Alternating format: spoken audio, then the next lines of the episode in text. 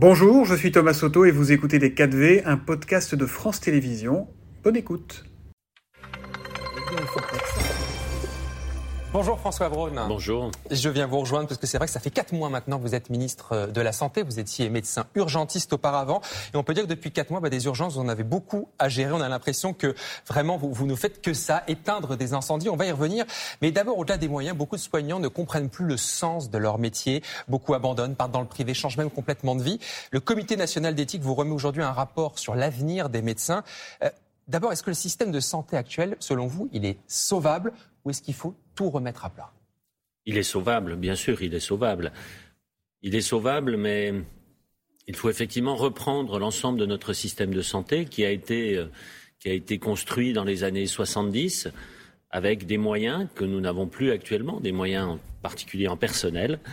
Donc il faut restructurer, voir différemment la santé, parler de prévention, bref, euh, sauvable, mais au prix d'un traitement quand même sévère. Ça craque de partout, un titre hier le, le, JDD. On a l'impression que depuis des années, tous les ministres, hein, pas que vous, tous vos prédécesseurs, ont joué vraiment les pompiers pour, euh, pour éteindre les incendies. En fait, on n'a pas vraiment le temps de faire une réforme. On, on est là toujours à colmater les brèches.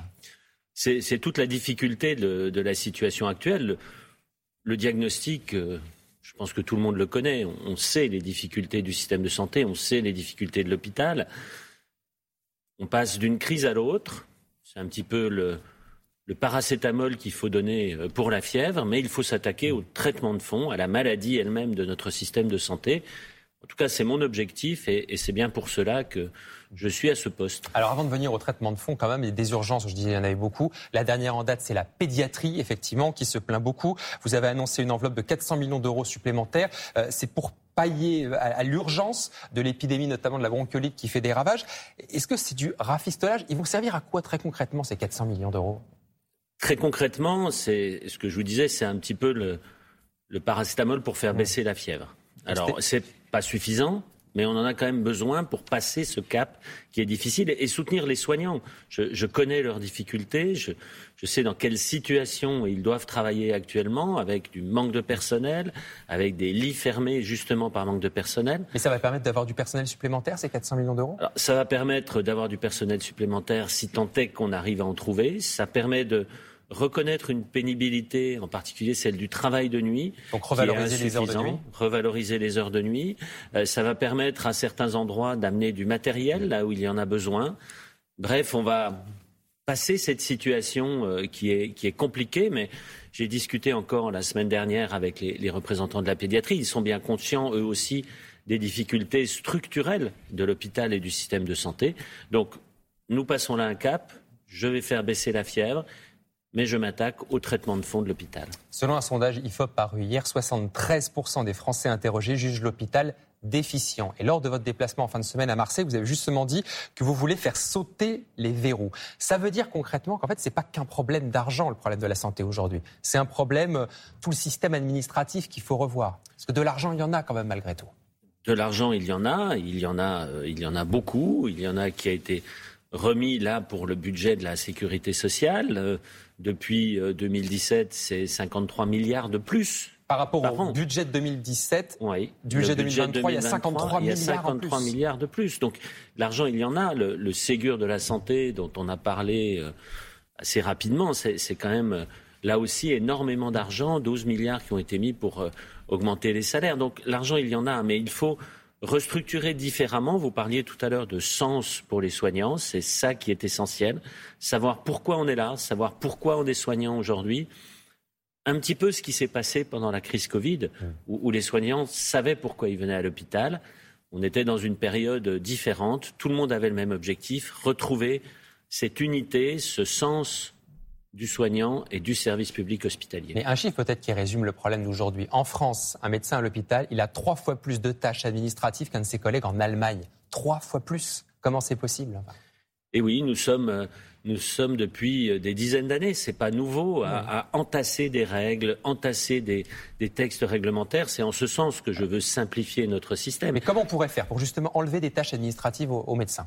Très pratiquement, euh, l'administration est indispensable dans le fonctionnement d'un hôpital. On peut tous le comprendre facilement, mais elle n'est peut-être pas au bon endroit.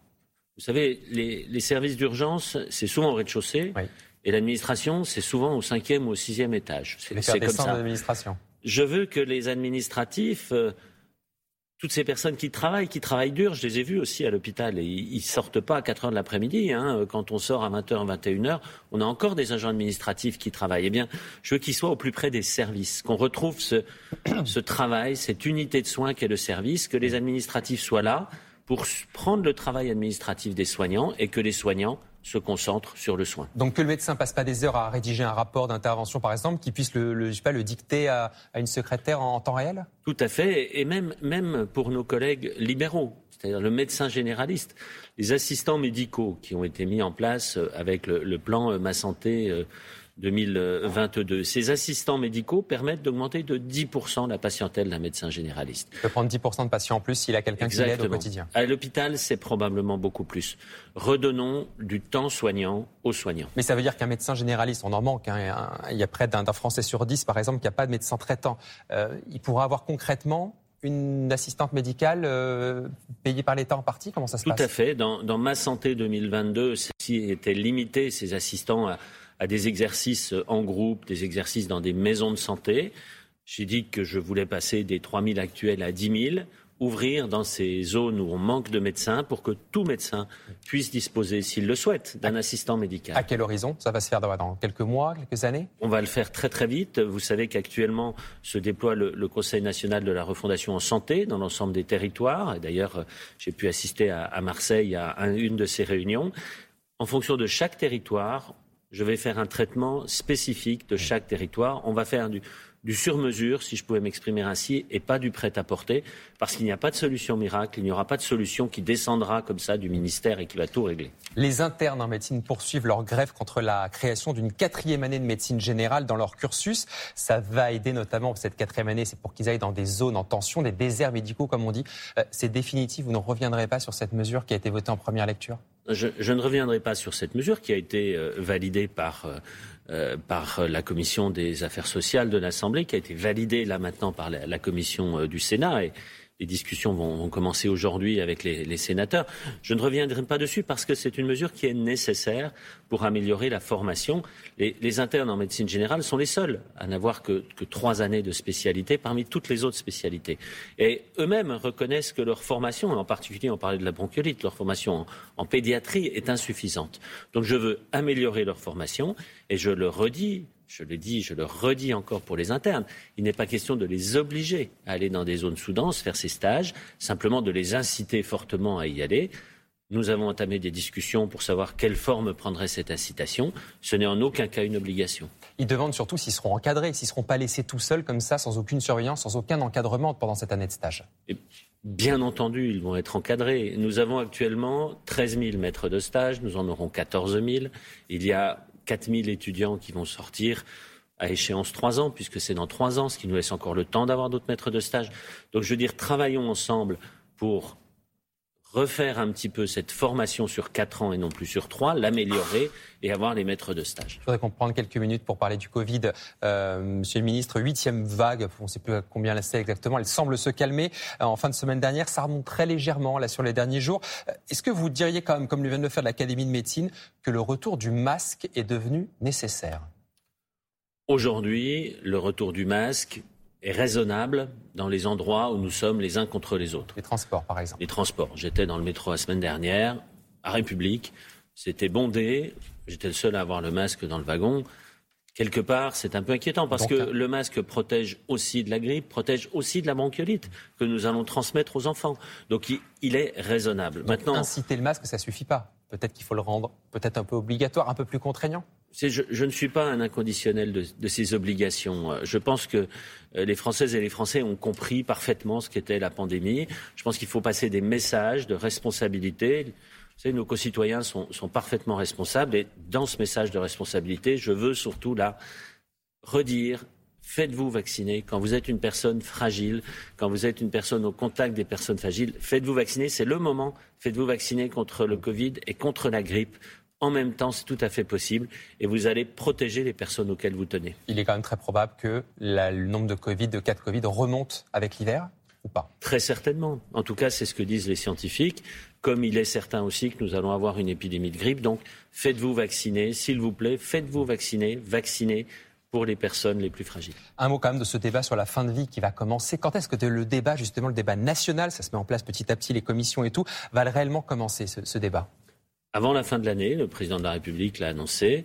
Euh, ce débat euh, est un débat important, c'est un débat de société avant tout. Notre société, euh, quel est son, son état d'esprit par rapport à cette, à cette fin de vie et, tout ce qui tout ce qui l'accompagne, ce qu'on appelle les soins palliatifs et qui est quelque chose qui, qui moi, me préoccupe particulièrement. vous avez déjà vu, avant qu'on commence le débat, il y a déjà certains médecins, et notamment les églises aussi, qui se sont opposés fortement à toute intervention, tout euh, droit à mourir, effectivement, actif hein, en fin de vie. Le pape également s'en est mêlé. Est-ce que vous avez... Le risque, c'est quand même que dans un pays laïque, les, religions notamment euh, imposent un petit peu leur point de vue sur ce débat, comme ça a déjà été le cas sur d'autres sujets de société on voit les réactions des uns et des autres, et, plus il y a de réactions, euh, je ne vais pas dire extrêmes, mais d'un côté ou de l'autre, plus je pense que le débat est nécessaire.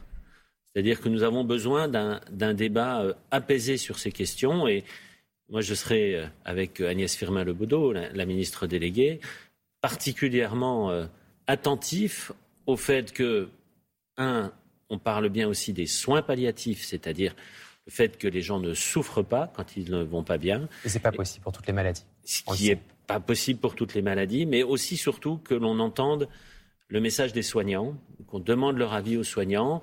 Vous savez, j'ai exercé euh, plus de 30 ans à l'hôpital, j'ai connu ces situations aux urgences. Au dernier moment, c'est le soignant et la personne ou sa famille qui sont, euh, qui sont face à face. Donc, euh, tenons compte de l'avis des soignants. Merci beaucoup, François Vaughan, d'être venu dans les 4V ce matin. Bonne journée. C'était Les 4V, un podcast de France Télévisions. S'il vous a plu, n'hésitez surtout pas à vous abonner. Vous pouvez également retrouver tous les replays en vidéo sur France.tv.